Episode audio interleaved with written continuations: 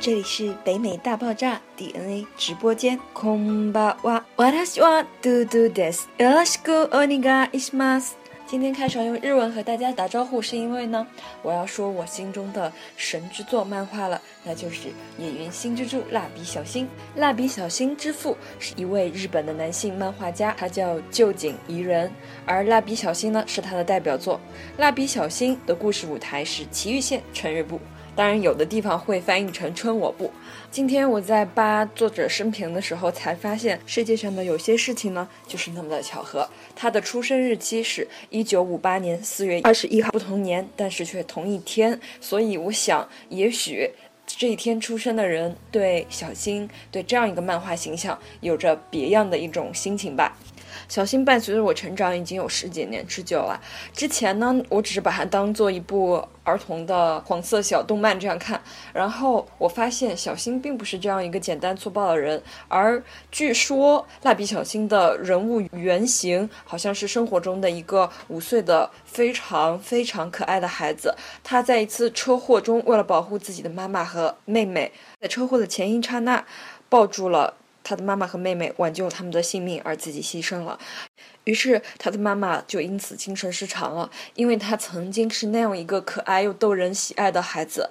那么，在呃他精神失常住院的这段时间内呢，就一直在反复的、反复的画他的画像。于是被医生、被这个漫画作者看到，以此为原型创作了蜡笔小新。当然，这只是一个传说，我并不知道它是不是真的。但这件事情深深的触动了我，因为在我心中，蜡笔小新就是这样一个孩子。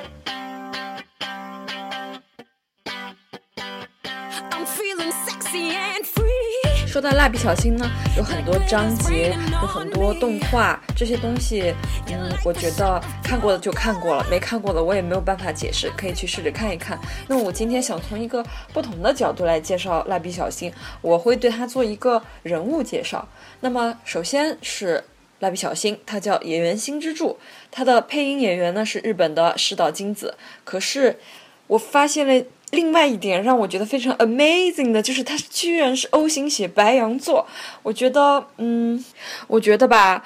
曾经我还不是很信星座的，然后后来呢，我将信将疑，后来呢，我又不相信了，直到今天播报，我又一次相信了，对吧？你看，蜡笔小新之父跟我是同一天生日，然后我最爱最爱的小新和我最爱最爱的男票和我最爱最爱的闺蜜全部都是白羊座，所以而且蜡笔小新就很符合我想象的白羊座的样貌。这个时候我就想到了这个影片中的一个鼻涕虫叫阿呆。呃，就想去扒一下他是不是金牛座呢？因为我觉得哈，他应该就是金牛座的这种形象，典型的形象。虽然我作为一个金牛座不想承认，但是我往下滚动了一下我鼠标的滚轮，发现阿呆真他妈是金牛座，所以我就觉得，嗯，sometimes，sometimes naive。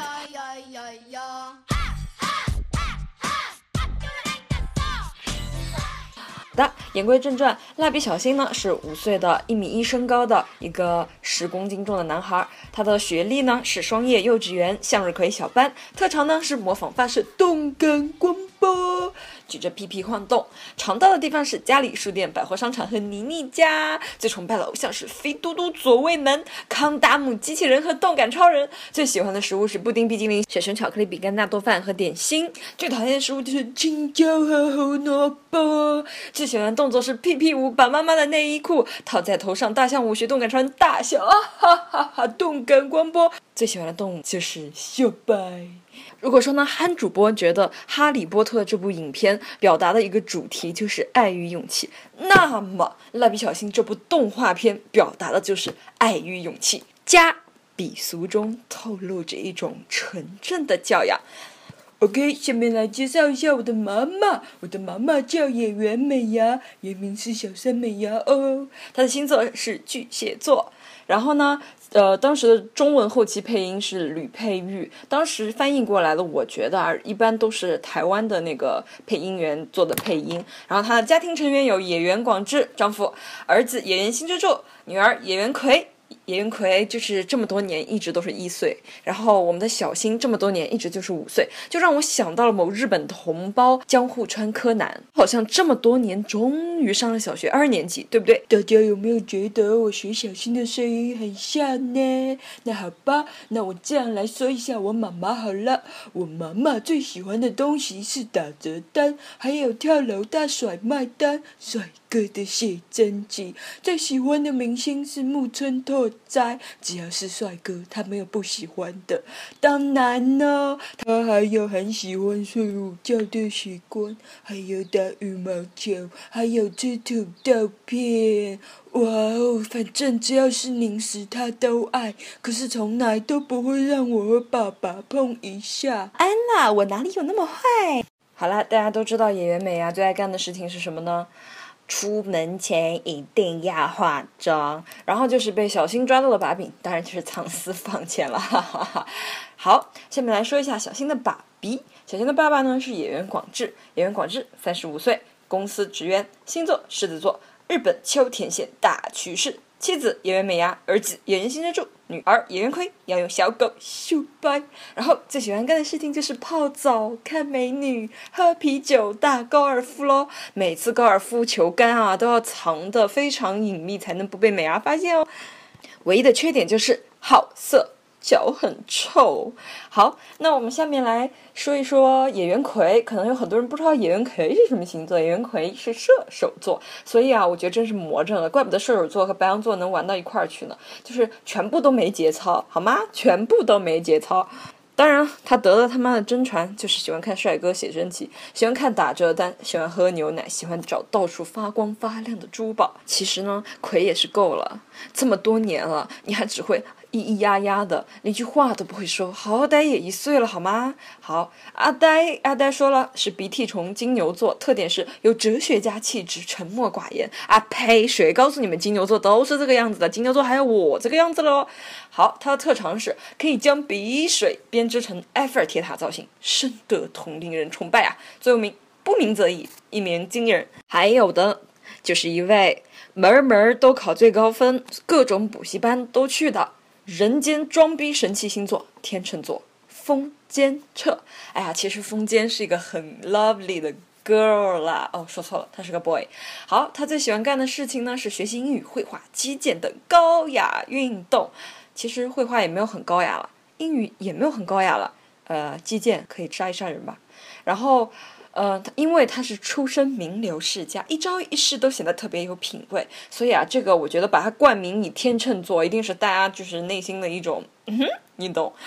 然后呢，就是性格分裂呢，又特别爱扮公主的樱田妮妮，就是妮妮，她的星座是双子座，性格呢有一些早熟，所以看到小新出现的时候，会有一些过分的动作时候呢，会脸红。他觉得妈妈永远是漂亮的，老师永远是对的，小新。永远是让人担忧的。其实《蜡笔小新》这部动漫作品中呢，只有一些音乐作品可以和大家分享呢。听首歌休息一下吧。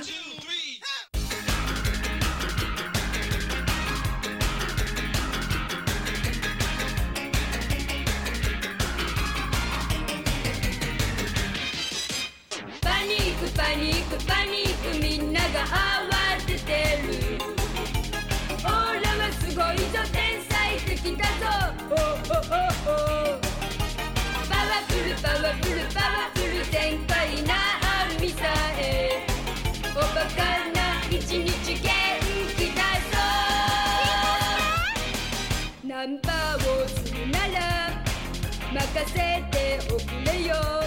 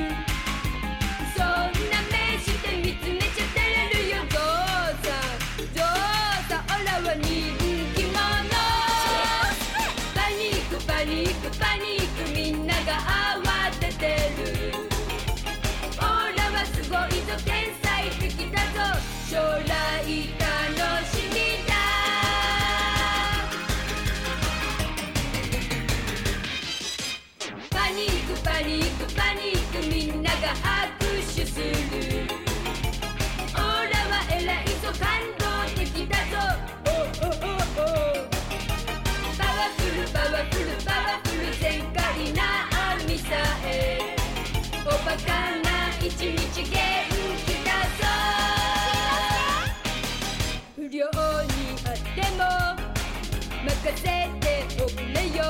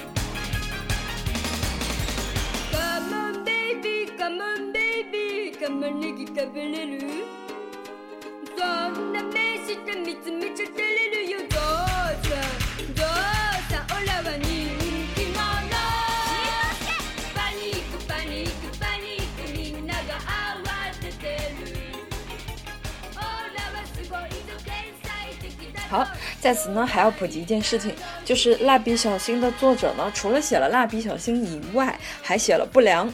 啊，不能说写，还画了《不良百货商场》《信之界传奇》《百货浮生录》《超级主妇》《月美太太》。其实日本文化，日本的很多美学的东西，嗯、我个人比较偏爱的，因为有些东西也是受中国文化的熏陶和传承嘛。前一段时间呢，我就是看了第 N 遍这个《源氏物语》了，我觉得还是没有把它看透，因为 我觉得电影有的时候会比较直观。我又看了那个新拍的那一版的《源氏物语》的电影，然后。然后就没有然后了，因为太激情了，直接就进入主题了，对吧？画面的第一分钟开始就搞，然后就觉得我忘记了品味文化的这个过程。哎，我是一个世俗之人。那么说到日本文化呢，我就特别想随着这几天心情来说一下这个《源氏物语》和《蜡笔小新》这样的作品。他们虽然不能相提并论啊，《源氏物语》是世界上最早的长篇写实小说，它代表了日本古典文学的高峰。我觉得它是不可以拿来和《红楼梦》啊进行比较的。呃，偷偷的说，我觉得《源氏物语》写的比《红楼梦》屌很多。好，这个物语大家都知道，在日本是一种非常有民族特色的日本文学的题材。比较著名的有《竹语物语》《落蛙物语》《平家物语》。《平家物语》可能更多的说的是一些军事的东西了吧。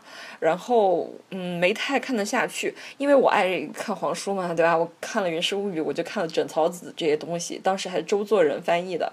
就是《源氏物语》还有两个版本，呃，丰子恺老师翻译的那个版本好像不是特别受大家的喜爱，但是我觉得还可以。《竹取物语》呢，就是好像是前一阵子被拍成了一部动漫，叫《辉耀姬物语》，我不知道是不是出自于这个《竹取物语》。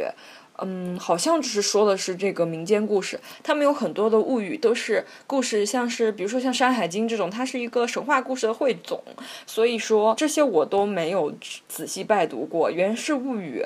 呃，我是看了很多遍，但是呢，觉得始终还不是很过瘾，还是没有把它读到通透，就是读到不想再读一遍。我觉得没过多久，我还是会拿起来看一遍。如果说我没有看字的这样心情的话，我还是会把电影啊、动漫啊去扒一遍。我不知道我到底看的是里面 O O 叉叉的内容还是文化了，哎，这个就留着我内心的两个声音自己去撕逼好了。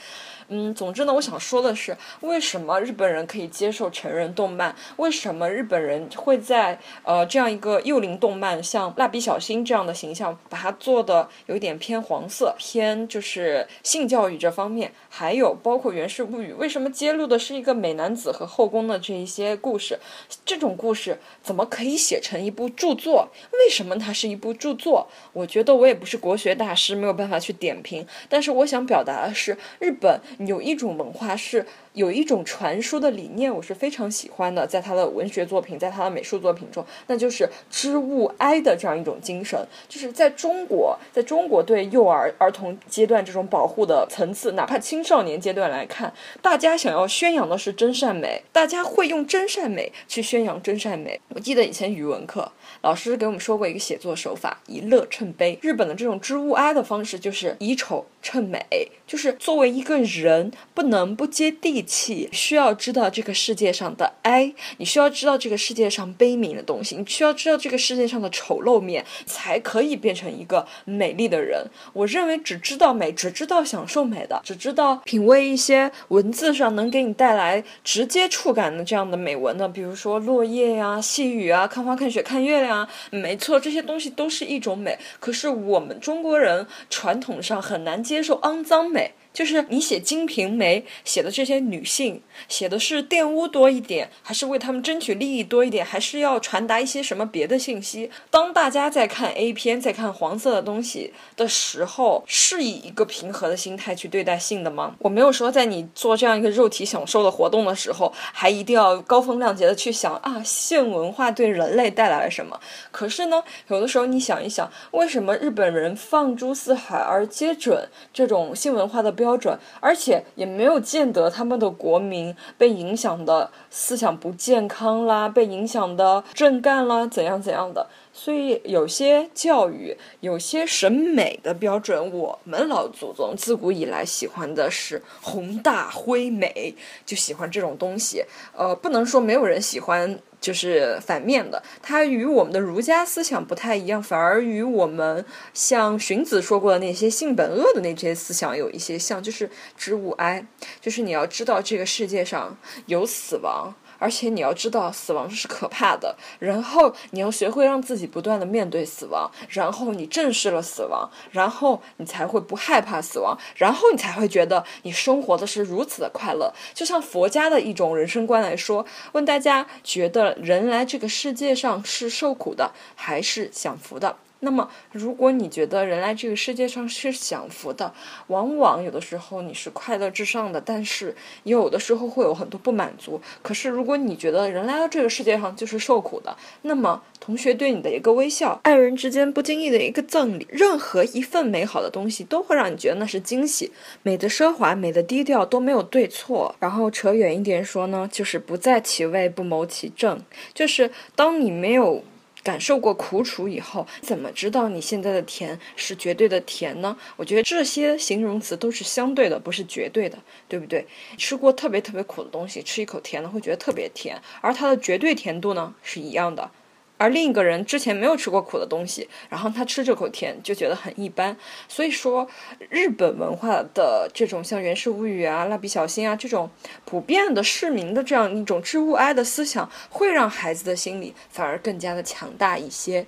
所以我觉得有的时候呢，我们中国还是应该 welcome 一些这样的文化的。当然了，一件事情的决定没有这么简单了，还有各种政策呀、国情啊，我们不在其位，也不知道困不困难。所以说。呢，我们就以一颗包容的心去多尝试包容这些美的文化，也包容这些漏的文化。是否也让你慌了，长相汪洋中的一艘海盗船在晃荡的海盗上了场，我现在想要请你帮个忙。Ben，敏捷的速度是靠着我苦练，边闪边躲，我可以边出拳。同样的动作做过数不清无数遍，脚步轻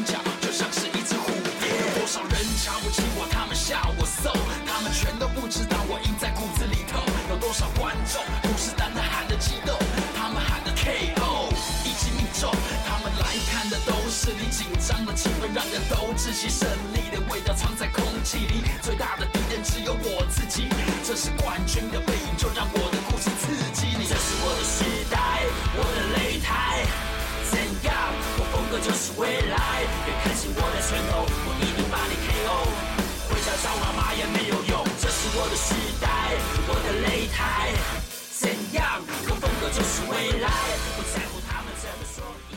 好的，结尾的时候呢，就不跟大家说塞维那拉了，因塞维那拉应该是永别和分手的意思了，所以还是用我们的母语来说个拜吧。三周以后见啦，拜了个拜。就像一艘破釜沉舟，也一直前进，关关难关关关破。这条命一直延续汗水和泪水，激起了涟漪，已经搞到这番天最后一回合，直到气力放弃。Can't stop，won't stop，我就是停止不了。东方的阿里就是他们对我下的注脚。你难道不了？没有一场比赛，我想输掉。Come on，给我你们最大声的呼叫。Hate again，hate me。永远都不泄气，铃声响起，我接力。继续。这是我的时代，我的擂台。